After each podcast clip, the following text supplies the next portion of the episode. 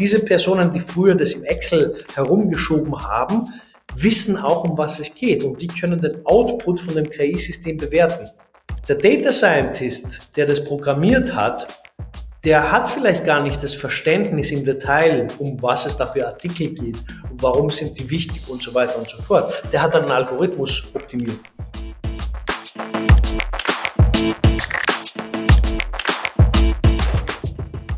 Herzlich willkommen zu Business Unplugged, meinem Interview-Podcast rund um das Thema Digitalisierung. Mein Name ist Johannes Pohl, ich bin Gründer der Piopex und ich spreche mit Gründerinnen, Unternehmerinnen, Führungskräften und anderen Heldinnen des Businessalltags über ihre Unternehmen, Visionen, Ideen und Herausforderungen. Kurzum, spannende Themen, spannende Menschen, von denen man lernen kann und inspirieren. Mein heutiger Interviewpartner ist Franziskus Kyriakopoulos. Gründer und CEO des Linzer Startups Sevenlytics, das sich auf das Thema Enterprise AI spezialisiert hat. Franziskus und ich tauchen ein in das Thema Demand Forecasting. Ein Thema, das viele Unternehmen versuchen über Excel zu lösen und meistens damit scheitern, belastbare Zahlen vorherzusagen. Sevenlytics Lösung, die als Software as a Service Plattform angeboten wird, hilft Unternehmen, diesen Demand Forecast entscheidend zu verbessern. Wie und was dabei wichtig ist, bespreche ich mit Franziskus. Eines vorweg, der Faktor Mensch spielt auch hier eine wichtige Rolle. Jetzt viel Spaß beim Hören der neuen Folge von Business Unplugged. Lieber Franziskus, herzlich willkommen zu Business Unplugged. Wie geht's dir? Wo erwische ich dich gerade? Lieber Johannes, danke für die Einladung. Äh, ich bin bei uns in Linz in Österreich äh, in unserem Büro, genieße den äh, Freitag, freue mich auf den Feierabend und das Wochenende und freue mich, das zu beginnen mit einem sehr interessanten Gespräch. Sehr gut. Franziskus, du bist technischer Physiker mit einer, ich würde mal sagen, mit stark ausgeprägter Leidenschaft zum Thema äh, Data Mining, Data Analytics und Big Data in gen äh, generell.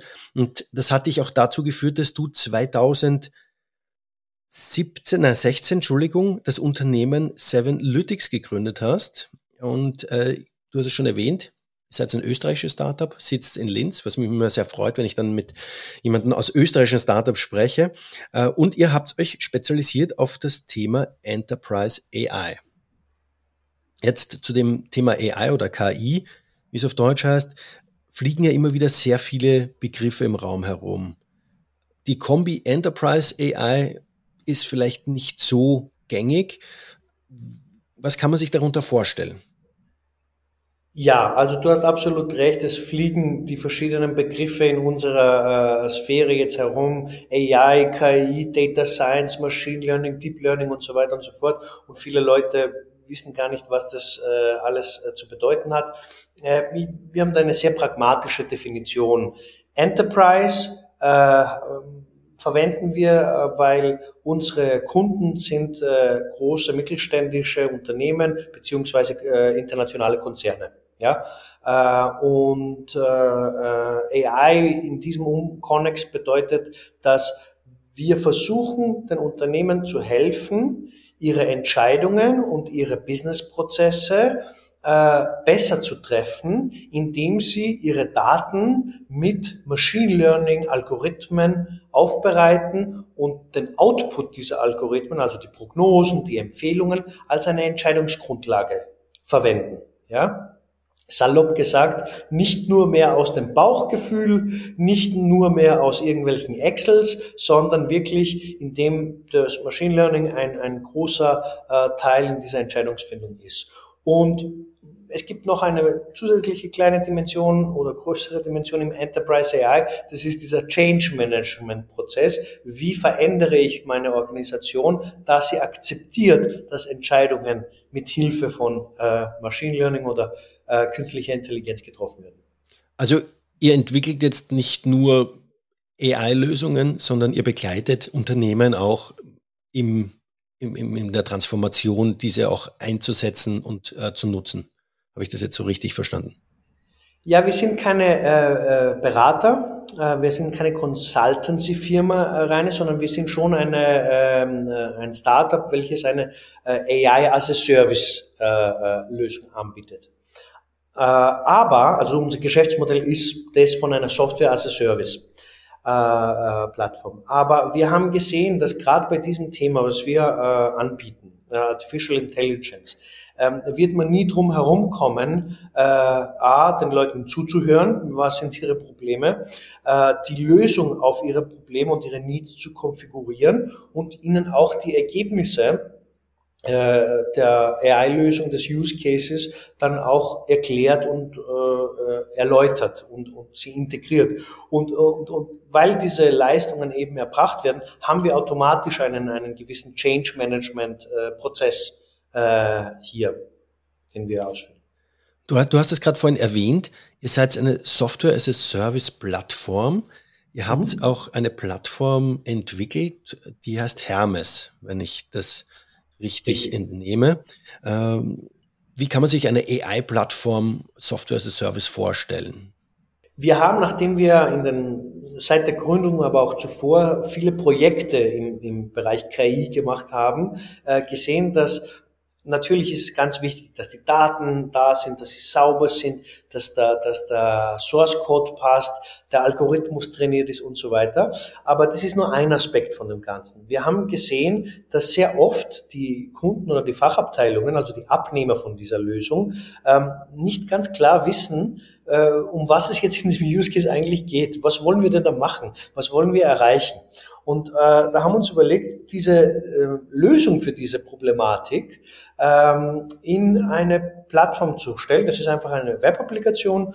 Da kann sich jeder registrieren auf hermes.cyberlytics.com, kann man ein Konto machen. Und diese Plattform hat bestimmte Funktionen. Das erste ist der Konfigurator. Also wir wollen wirklich ähm, äh, die, die User dazu bringen, dass sie gemeinsam mit uns in der Begleitung, also Service, äh, äh, das Problem, äh, das Business-Problem äh, und die Lösung so konfigurieren und skizzieren, dass dann klar ist, was hier gemacht wird. Ja, das ist der erste Aspekt. Der zweite Aspekt ist, dass wir, wenn dann die Daten dazu übergeben werden, und die kann man über die Plattform äh, hinaufspielen, überprüfen, ob äh, diese, dieser Use Case, der hier konfiguriert worden ist, machbar ist.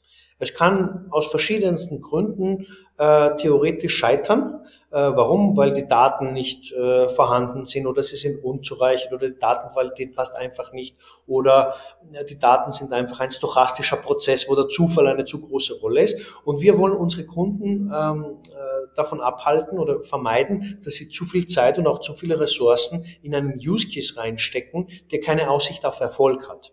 Also das ist ganz wichtig. Ja? Aber je, jetzt, ähm, nur, wenn ich da unterbrechen darf, ja. keine Aussicht auf Erfolg aufgrund der Datenqualität oder aufgrund dessen, dass der Use Case einfach der falsche Use Case ist, den Sie generell angehen? Beides, beides ist ganz wichtig. Also ich kann einen Use Case super äh, exakt konfigurieren und das er löst einen Need, der ist richtig formuliert, die Kennzahlen passen, alles, dann kriegt man die Daten dazu und sieht äh, keine Chance. äh, also Beispiel auch, wenn wir im Demand Forecasting bleiben, falsche Artikelzuordnungen, ich habe keine, keine Daten zu den Artikeln, alle Artikel sind äh, C mit rein sporadischen Absatzmengen und so weiter und so fort, dann müssen wir sagen, es tut uns leid, aber aber das wird nicht funktionieren. Ja? Und das ist absichtlich ein Modul von der Software, wir haben das in die Software gebaut, damit es sehr schnell, also dieses äh, Time to Fail, das so, so kurz wie möglich ist und so schmerzlos wie möglich ist. Ja, äh, und, und dann hat man das. Aber natürlich gibt es auch die Möglichkeit, und das ist leider öfter der Fall, dass der Use Case einfach schlecht konfiguriert ist, weil man eine falsche Erwartungshaltung hat. Also wir hätten gern 99% Genauigkeit von irgendwas. Und man weiß nicht, was irgendwas sein soll. Man kann es nicht formulieren. Das ist eine, eine äh, das ist kein Fehler der, der KI, dann das ist einfach, äh, die Menschen schaffen es nicht, das äh, richtig zu formulieren. Und da unterstützt ihr auch die Unternehmen, die Use Cases, die richtigen Use Cases zu definieren, zu identifizieren und dann auch richtig zu definieren, damit sie dann über eure Plattform bearbeiten. Genau, also wir haben richtig, wir haben ein Portfolio an Use Cases, die in der Software auch schon ausprogrammiert sind, äh, also als eine Machine Learning Pipeline äh, äh, da sind und die können wir konfigurieren und es gibt natürlich immer wieder Anfragen für neuartige äh, Projekte. Das ist unsere Produktentwicklung, wo wir gehen sagen, okay, das ist eine neue Branche und eine, neue Anfrage, äh, die stimmen wir dann auch mit den Kunden ab und äh, das wird dann äh, sozusagen programmiert. Du hast jetzt gerade genannt Use Cases, die schon äh, auf der Plattform vorhanden sind. Von welchen Use Cases sprechen wir da? Kannst du da Beispiele geben, ja. damit man sich, damit sich die Zuhörerinnen da auch ein, ein Bild machen können und sagen können, okay, das könnte interessant sein für mich, ich registriere mich mal. natürlich, natürlich. Also wir machen sehr viel Demand Forecasting in verschiedenen Konstellationen. Demand Forecasting heißt ja einfach, wenn Produkte verkauft oder, oder vertrieben werden entlang der Supply Chain oder produziert werden, äh, will man wissen, in welchen Mengen das passieren wird und das pro Produkt. Dieser Use Case alleine ist von der Machine Learning Seite, ist es eine multivariate Zeitreihenprognose. Ich muss wirklich für jede einzelnen Artikel oder SKU ähm, äh, eine Prognose für die äh, Zukunft machen in einem bestimmten Zeitintervall. Das können jetzt 14 Tage täglich sein für Schuhe im Fashionhandel. Äh, es können äh, auch 14 Tage täglich sein für Zeitungen an den Kiosken. Äh, es kann aber sein, äh, für Stahlprodukte zwölf Monate monatlich pro äh, Absatzmarkt. Ähm, und es kann auch sein, dass man äh, schaut, welche äh, Güter werden äh, in Zügen, in Cargozügen entlang von Strecken transportiert.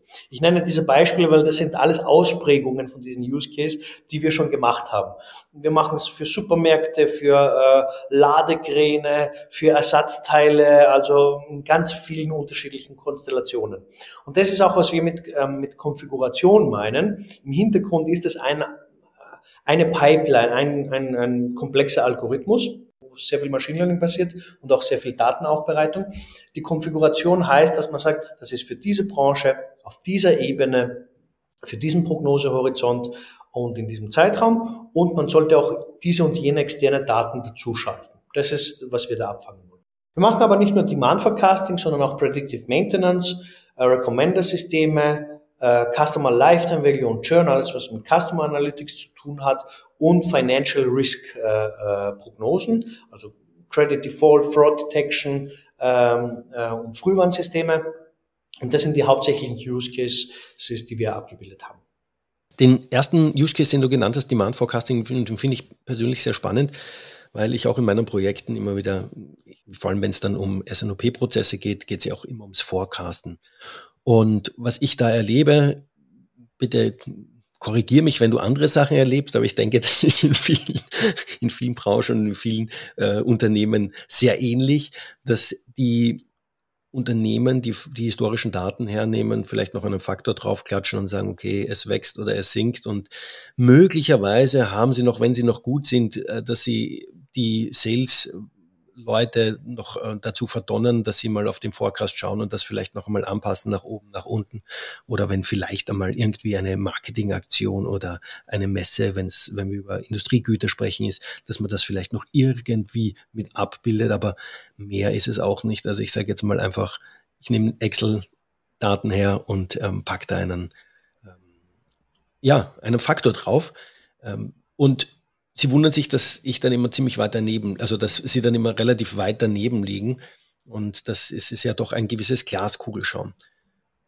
Was ähm, oder was liefert ihr dafür einen Mehrwert? Du hast es kurz erwähnt, ihr schaut euch Zeit rein an, ihr äh, nehmt unterschiedliche Input-Parameter hinein. Wie kann man sich das im Detail vorstellen, dass dann auch ein Unterschied zu dem, ja, ich ich packe einfach einen Faktor drauf, entsteht. Ja, also das ist unsere Kernkompetenz. Ja, wir haben das ähm, äh, schon sehr oft gemacht mit sehr unterschiedlichen Datensätzen und denken immer wieder, wie kann man das immer besser machen. Und du hast absolut recht. Man könnte nach Pareto gehen und sagen, 80 Prozent zumindest der Unternehmen planen, so wie du es beschrieben hast.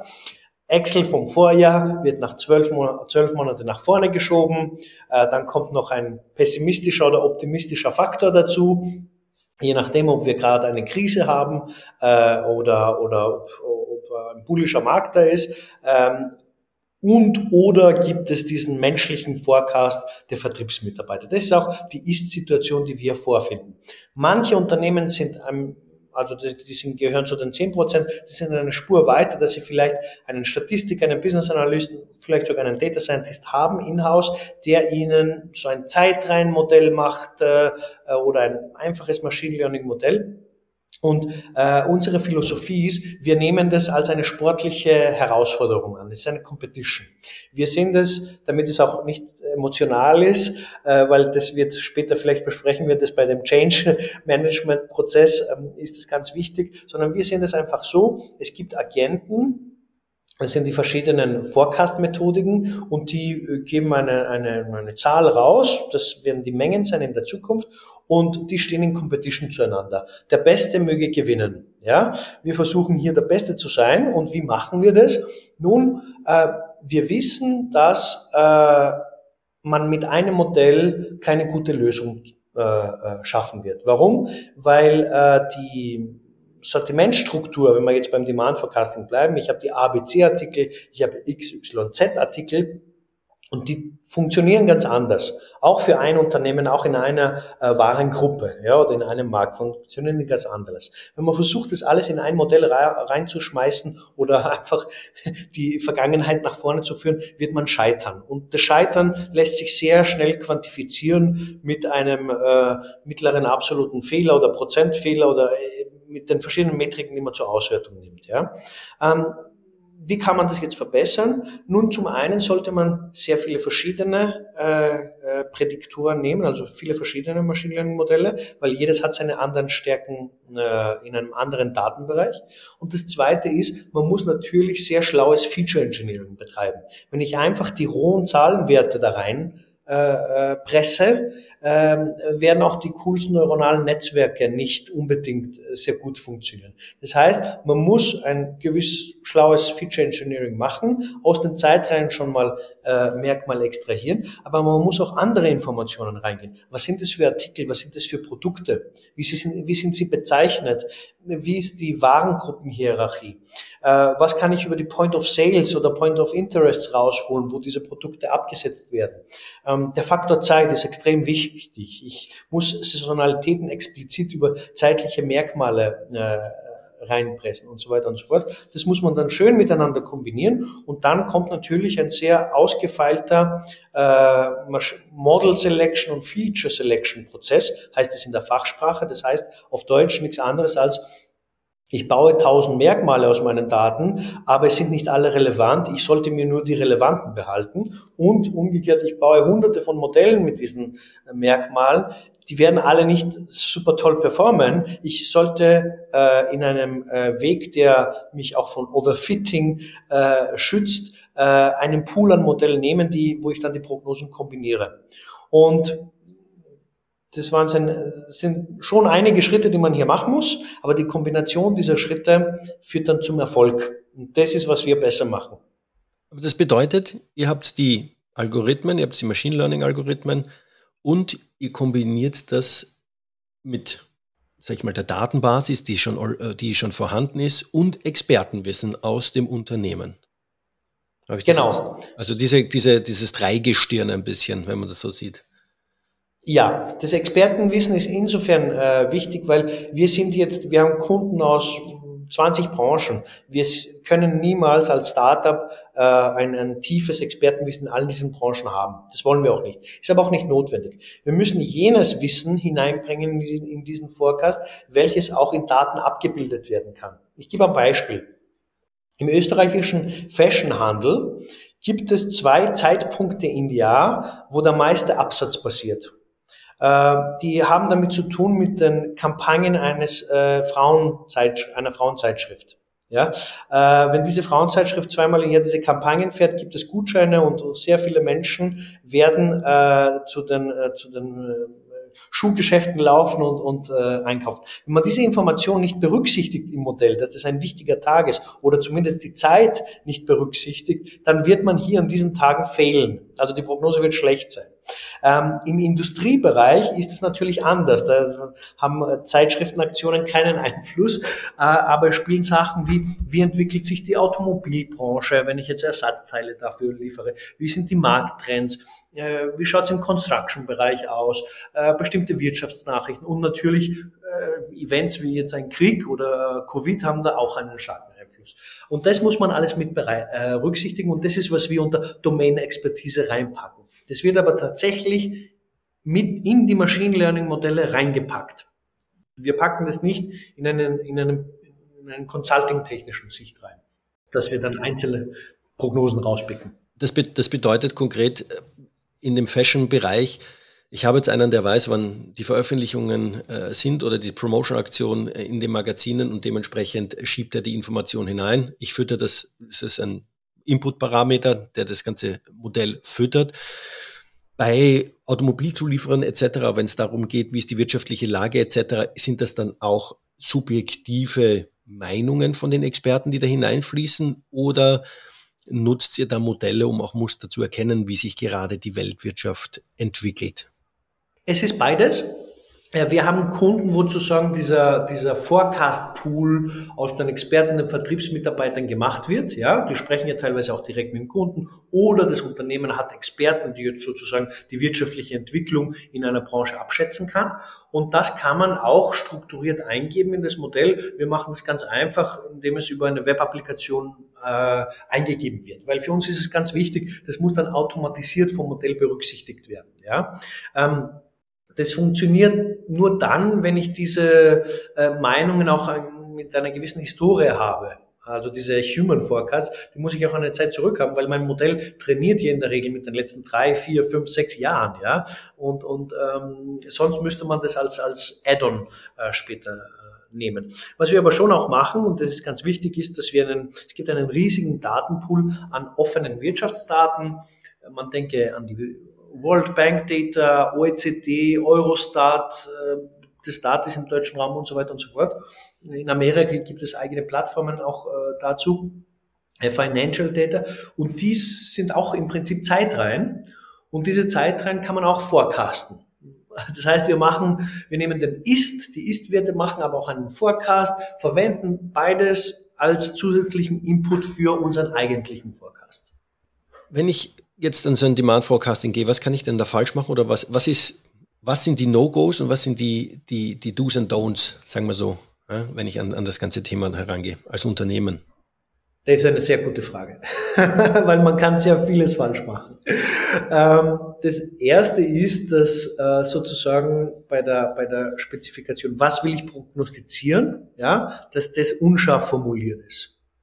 Ähm, wir sehen aber auch schon die Unternehmen, die intern halbwegs professionell eine Planung machen oder wo das Controlling oder die Geschäftsführung dahinter ist, die kriegen das dann schon äh, zusammen. Aber wenn es unscharf formuliert ist, dann wird auch das Machine Learning Modell nicht, nicht gut funktionieren.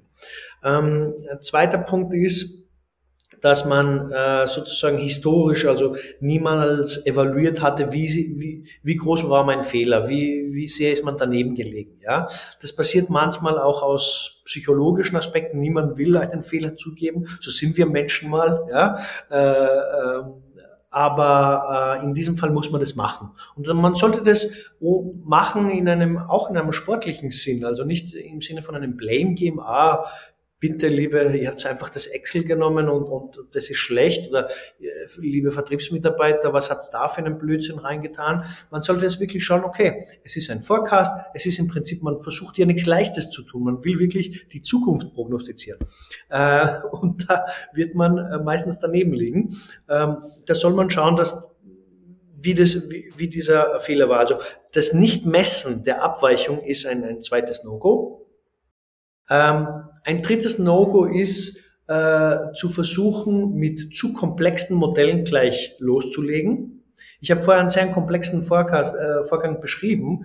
Der entsteht aber dadurch, dass wir das auch äh, hunderte Male gemacht haben. Ja? Wenn man es aber zum ersten Mal macht, sollte man simple and fast Models first äh, äh, angehen. Und so machen wir das auch intern. Das heißt, ich muss einmal messen, was ist denn die Abweichung von meinem Excel, wenn ich einfach die Zukunft nach vorne schiebe passt, dann habe ich das gemacht. Dann kann ich hergehen und sagen, es gibt so einfache Modelle wie Moving Averages, die Crosstons-Methode und so weiter und so fort. Die sind sehr schnell zum Rechnen, sehr einfach in der Formel. Äh, da kriegt man sehr schnell ein Ergebnis. Dann sehe ich, okay, ist das besser als das Excel oder nicht? Dann kann ich hergehen und sagen, mach mal einen Zeitreihen-Forecast und dann erst Machine Learning. Ja? Also äh, das ist wirklich, dass man die Komplexität graduell aufbaut. Ist ein Best Practice, umgekehrt ist es falsch. Aber äh, es ist auch ein Fehler, wenn man schlussendlich die Modelle, die auch viel Potenzial haben, nicht ausprobiert. Weil, ja, wieso braucht man das? Warum brauchen wir ein neuronales Netzwerk? Warum brauchen wir Machine Learning? Warum brauchen wir KI und so weiter? Also wenn man diese Opportunity für eine Verbesserung ähm, sich entgehen äh, lässt. Und äh, dann schlussendlich ist auch ein Fehler, wenn man sagt, man hat ein super Modell, das hat tolle Ergebnisse gebracht, ist viel genauer als meine Excel, viel genauer als meine Vertriebsmitarbeiter, aber wir verwenden es jetzt nicht. Wir tun nichts damit. also eine reine akademische Übung dann, ja. Naja, es, es sind jetzt zwei Punkte, die mich dann jetzt noch, äh, oder die mich da interessieren. Das eine ist, was ist so wirklich, du hast jetzt das Thema Verbesserungen angesprochen, was ist denn da machbar oder was ist denn da drin bei euch? Also was, hast, was habt ihr in euren Projekten, in euren Use Cases, die ihr schon umgesetzt habt, für Verbesserungen eigentlich erzielt konkret? Äh, das ist auch eine Frage, die wir immer häufig gefragt. Ähm, wir können darstellen, und das tun wir auch in der Testphase, dass man in den allermeisten Fällen eine quantitative Verbesserung von mehreren Prozentpunkten erreicht. Also ich habe ein Beispiel, das ist sehr plakativ. Äh, das war eine Firma, die macht Ladekräne. Und da haben wir sozusagen für zwölf Monate monatlich pro Produkt-IT, das ist dann ein, ein, so ein Fahrzeug, ja, den, äh, den weltweiten, die weltweite Absatzmenge prognostiziert. Und es gab da ein Benchmark-Modell, das war so eine Kombination aus, aus Excel und ein bisschen Moving Average und ein paar Spezialpunkte, äh, also so ein Hybrid. Das hatte eine Abweichung fürs nächste Jahr von 75 Prozent circa. Und dann haben wir halt unsere Pipeline angewendet und haben das gleiche, äh, für den gleichen Forecast konnten wir eine Abweichung von 8% erzielen. Also, äh, nur, nur damit ich das jetzt richtig verstehe. Die haben 100 Stück vorgecastet und dann waren es 25 oder 175, je nachdem, ja. ob es rauf oder runter ist. Und bei euch waren es dann, ihr habt äh, 92 oder 108. Genau, genau. Also ihr habt es dann im Endeffekt waren es dann tatsächlich ähm, äh, ja, seid ihr genauer, um acht Prozent genauer an dem tatsächlichen Ereignis dann dran gewesen. Genau, und, und dann. Schon krasser, das krasser ist natürlich, Sprung. das muss man gleich dazu sagen, weil wir werden das auch so oft gefragt. Diese genauen Zahlen, ob du jetzt von 75 Prozent auf 8% es runterschaffst oder ob du eh schon sehr gut bist mit 5% Abweichung und du schaffst es auf 2% Abweichung, ja, äh, das ist natürlich von Datensatz zu Datensatz unterschiedlich. Ich kann, und das will ich auch vermeiden, dass man sagt, eine Golden Rule, was kann ich mir erhalten? Ja, das, das, das gibt's nicht, weil es hängt natürlich auch vom Volumen. Es ist ganz was anderes, wenn ich jetzt im Supermarkt äh, äh, Milch und Brot prognostiziere, wie wenn ich Maschinen oder, oder Geräte oder Fahrzeuge prognostiziere. Ja, was man schon sagen kann, ist, dass auf jeden Fall im Vergleich zu diesen Benchmarks ist eine quantitative Verbesserung von mehreren Prozentpunkten zu erwarten. Ja, und das stellen wir auch da in einem Blind Test. Blind Test ist, was macht sie da? Blind Test bedeutet, dass ähm, wenn man das System in Produktion hat, äh, weiß man ja nicht tatsächlich dann, wie die Zukunft sein wird. Ja? Und wenn ich das System entwickle, ist die größte Gefahr, dass ich overfitte oder dass ich irgendwie, weil ich die Vergangenheit kenne, gebiased bin. Wir können die, die Genauigkeit des Systems ja aber auch nur auf Daten auswerten, die wir, die das System auch dann hat. Was heißt es jetzt in der Praxis? Wenn das Unternehmen fünf Jahre Absatzdaten hat, dann sagen wir, und es will ein Jahr Forecast, dann sagen wir, gebt uns bitte vier Jahre und behaltet das letzte Jahr zurück. Wir trainieren, wir machen eine interne Validierung auf das vierte Jahr, aber das fünfte, also das letzte Jahr, werden wir dann einen Forecast nur abgeben, wo wir die Daten nicht haben. Also sehr, sehr spannend. Also ich finde ich finde ja auch den, diesen, diese Verbesserung von 75 auf 8 Prozent, wie du schon sagst, natürlich ist es nicht überall dieser große Sprung, aber es ist eine Verbesserung da, finde ich, aber vor allem in diesem großen Sprung, finde ich ja super, ja. Ich meine, wofür verwende ich das? Ich verwende das, um, um Ressourcen anzupassen. Ich verwende das, ähm, ja, um Kapazitäten entsprechend zu planen oder aufzubauen. Und das ist tatsächlich, ähm, ja, schon ein guter Schritt nach vorne. Also das hätte ich mir in den ein oder anderen Projekten, die ich gemacht habe, äh, definitiv gewünscht, wenn wir dorthin kommen wären. Ja. ähm, einen zweiten Punkt, den du angesprochen hast, ein Fehler ist, wenn man es nicht durchführt oder nicht einsetzt und es eher so als akademische Übung ähm, ähm, zieht. Und du hast das ja auch einmal so beschrieben, dass ja, der Weg zum datengetriebenen Unternehmen meist nicht an der Technologie scheitert, sondern an der fehlenden Akzeptanz der neuen Methoden seitens der Fachabteilungen und deren Mitarbeiter. Bei Data Science Projekten, bei KI-Projekten, auf was muss man achten oder was habt ihr für eine Erfahrung gemacht? Wann wart ihr erfolgreich und wann wart ihr nicht erfolgreich, auch wenn man aus diesem, wir lassen es beim akademischen, äh, bei der akademischen Übung rausgehen und versuchen zu implementieren im Unternehmen? Was waren so diese Faktoren? Der hauptsächliche Faktor für einen Erfolg ist, dass man auf der, auf der anderen Seite Ansprechpartner hat, die äh, überzeugt davon sind, dass die KI ihnen eine sehr gute Unterstützung geben kann. Oder zumindest, wenn die KI gut ist, ihnen eine sehr gute Unterstützung geben kann. Also man soll nicht im Vorfeld Lorbeeren schon äh, vergeben, aber äh, die offen dafür sind, dass sie den Output dieser Systeme dann verwenden in ihrem täglichen Geschäft. Der zweite Faktor ist, dass sie auch ein gewisses Verständnis für die Sprache und die Unsicherheit äh, vom, der im Bereich Data Science natürlich inhärent ist, auch mittragen. Also es gibt ja diesen äh, Spruch, all models are wrong, some are lethal. ja, äh, so extrem ist es zum Glück nicht, weil wir haben ja gerade gesprochen, dass man eigentlich die Sachen verbessern will, ja, und nicht äh, schlechter machen will. Aber dass man versteht, ja, Machine Learning ist jetzt kein deterministisches System, kein regelbasiertes System, Input, Output und, und da wird, wenn dann äh, das äh, gemacht, sondern es ist ein, ein, ein mathematischer Optimierungsalgorithmus und der Output ist manchmal hängt auch von nichtlinearen Funktionen da drinnen ab. Die sind auch nicht immer ganz leicht zu erklären. Das heißt, wenn man grundsätzlich die Einstellung hat, okay, wir testen das, ja, äh, schauen, ob es einen Mehrwert generiert. Und wenn es einen Mehrwert generiert, den man über eine Genauigkeit, Prognosegenauigkeit messen kann und im, Idealfall auch über eine monetäre sozusagen Kostenersparnis oder mehr Umsatz, dann sind wir bereit, das zu akzeptieren. Ja, ähm, aber das Wichtigste ist wirklich diese psychologische Einstellung. Wir, wir wollen dieses System testen. Wenn es uns was bringt, dann nehmen wir es auch an. Und das ist auch, was du angesprochen hast. Es ist nicht in allen Unternehmen so. Also es gibt Abteilungen, äh, die dann sagen, ja, warum? Und, und wir, die haben auch teilweise Angst, weil das ihnen jetzt das neue System, die böse KI sozusagen den Arbeitsplatz kosten würde oder dass es Fehler aufzeigt, weil wir machen ja auch eine explorative Datenanalyse und dann sieht man, wie sind die, die ähm, äh, Modell und die Forecast des Unternehmens daneben gelegen. Ja, also das sind alles diese Ängste, die da äh, mitkommen. Und äh, deswegen ist es wichtig, dass die Leute, mit denen wir versuchen, das zu implementieren, dass die sozusagen motiviert sind, das zu tun, ja, dass sie es auch, auch, auch ausprobieren äh, wollen dass man das Ganze aber nicht als, als Gefahr darstellt, weil das ist es schlussendlich nicht. Also äh, ich habe deine, äh, ich habe letztens in einem äh, in einer Diskussion auf LinkedIn gesehen und auch in einem Interview, da wurde gesagt, ja, wenn wir jetzt äh, KI einführen überall und auch KI regulieren, ist ja auch ein Thema in der Europäischen Union, müssen wir definieren, was KI ist. Äh, da habe ich ein bisschen schmunzeln müssen, weil das werden wir nicht schaffen. äh, es ist genauso wie in der Physik gibt es die Quantenmechanik und wir sind jetzt äh, 115 Jahre nach Einführung der Quantenmechanik und nach äh, ihrer Erfindung durch Einstein und Heisenberg und, und, und Co.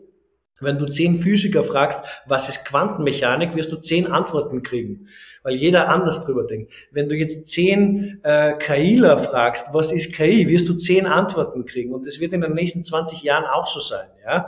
Und das ist ein bisschen, es ist natürlich, aber es ist auch ein bisschen ein, ein Fluch, ja, weil ich habe komische Erwartungshaltungen und Ängste und ich werde das nie schaffen, auf eine äh, äh, allgemeingültige und endgültige Definition runterzubrechen.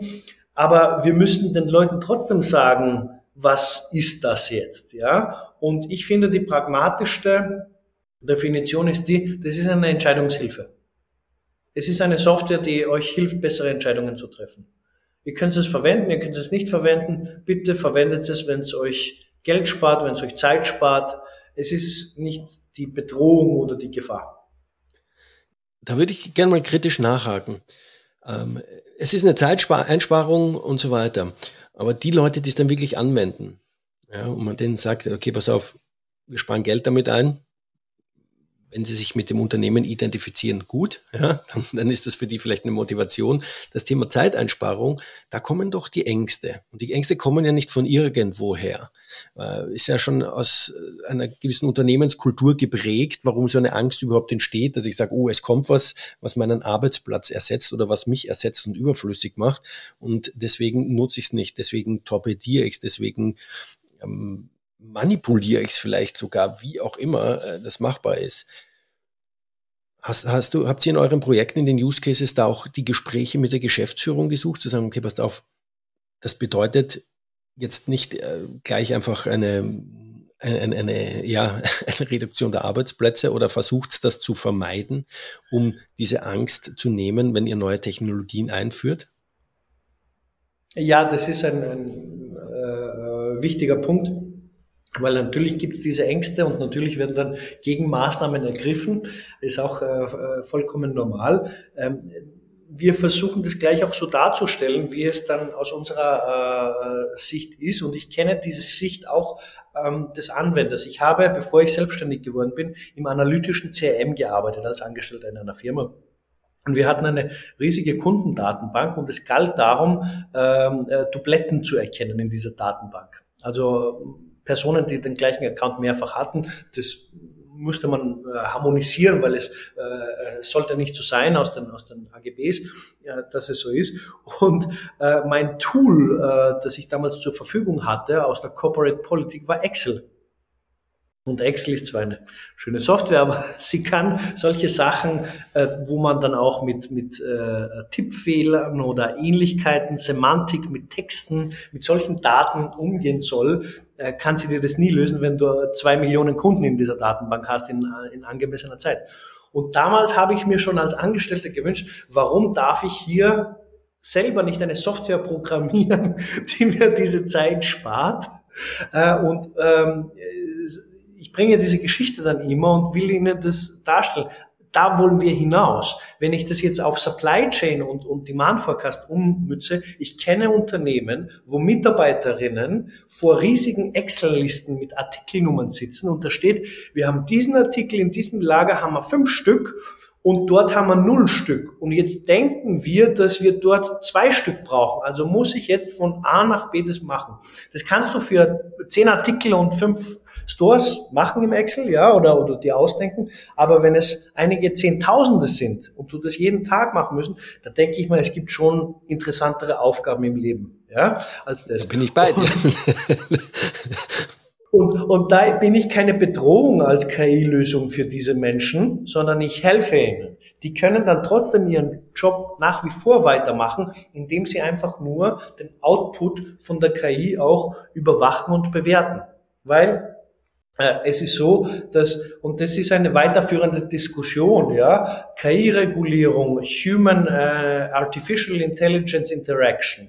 Äh, äh, da gibt es jetzt sehr viele Initiativen über das Zusammenspiel von Menschen und KI. Wir sind gerade in ein, so ein äh, Leitprojekt, Forschungsprojekt auch eingebunden, äh, weil wir halt alle unsere Use Cases haben einen menschlichen äh, Abnehmer. Ja, der sich das dann auch anschaut. Mhm. Und das Zusammenspiel ist ganz wichtig. Und das, glaube ich, ist das Hauptargument, dass man auch diese Angst nimmt.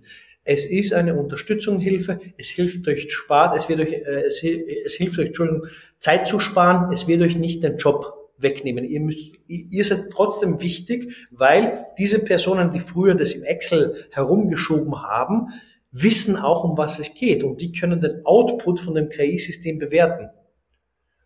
Der Data Scientist, der das programmiert hat, der hat vielleicht gar nicht das Verständnis im Detail, um was es da für Artikel geht, warum sind die wichtig und so weiter und so fort. Der hat dann einen Algorithmus optimiert.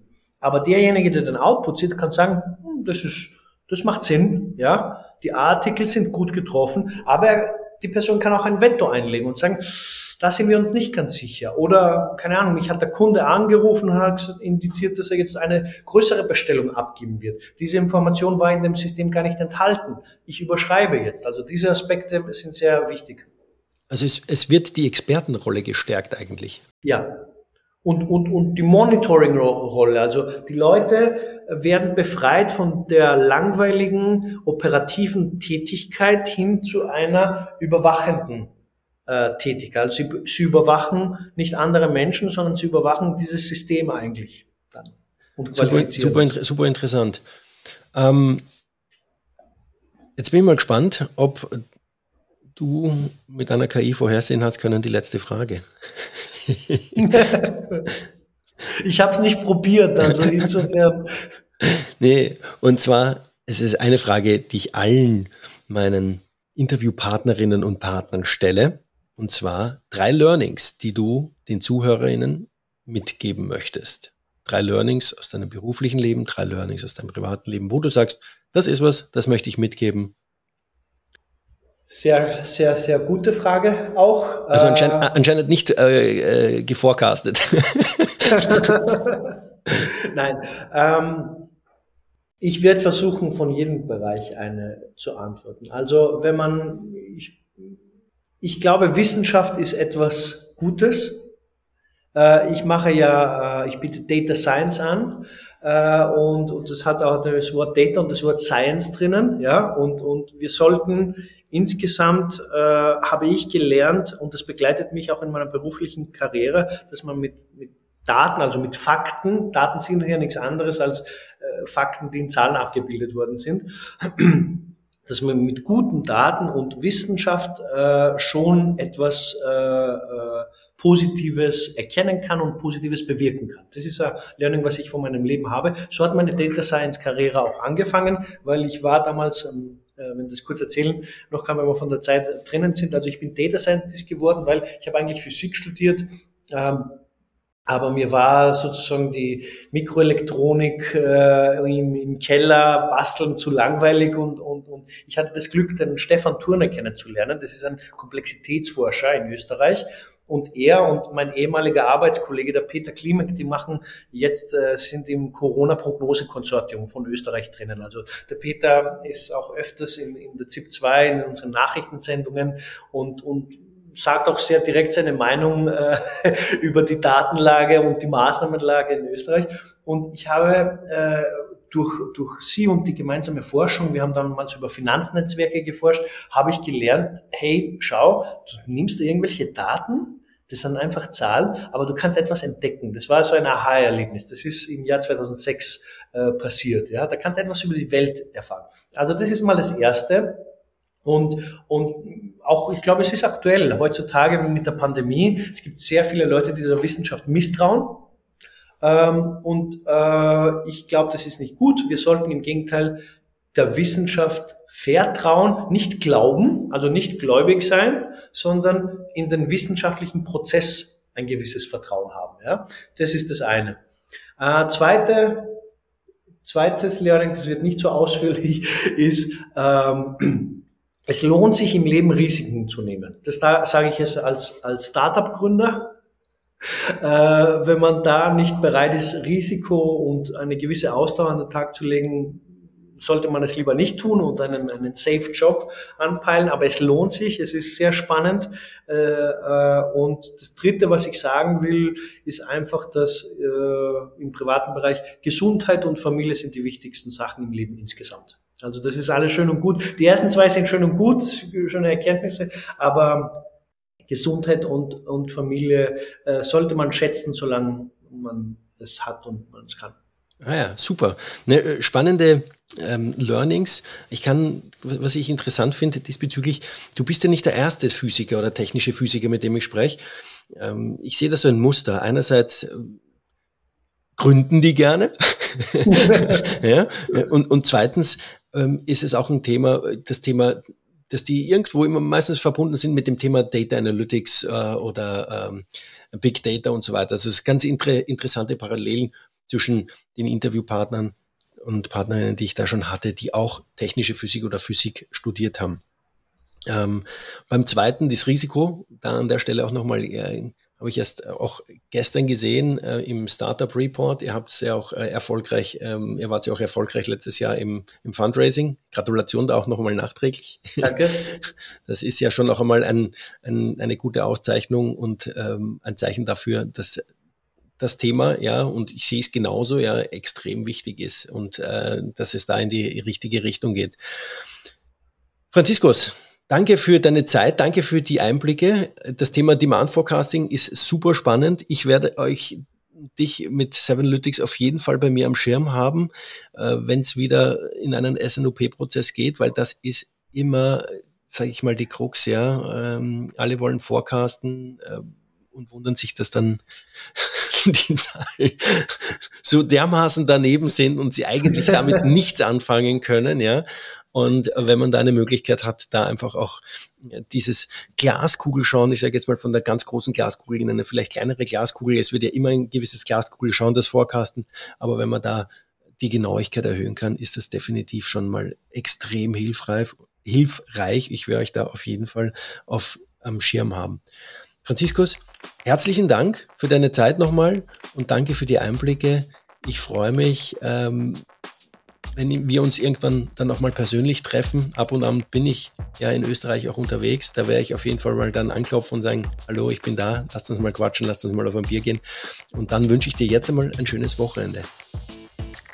Johannes, danke auch sehr für die Einladung. Es war ein sehr äh, schönes Gespräch mit dir. Es freut mich auch, äh, dass, du den, dass es deinen Podcast gibt, weil diese Themen einfach äh, weiter äh, an das Publikum gebracht äh, werden sollen. Äh, also danke auch dafür. Und natürlich freue ich mich, wenn wir uns auch in Persona, entweder in Linz oder in Deutschland mal sehen und vielleicht auch gemeinsam was machen. Ja, sehr gut. Alles klar, Franziskus. Herzlichen Dank. Danke, ciao. Danke. Schönes Wochenende. Tschüss. Das war das Interview mit Franziskus Kyriakopoulos. Infos zu Franziskus Sevenlytics und ihrem Leistungsportfolio findet ihr wie immer in den Shownotes. Bis zur nächsten Folge in zwei Wochen wünsche ich allen eine schöne und erfolgreiche Zeit.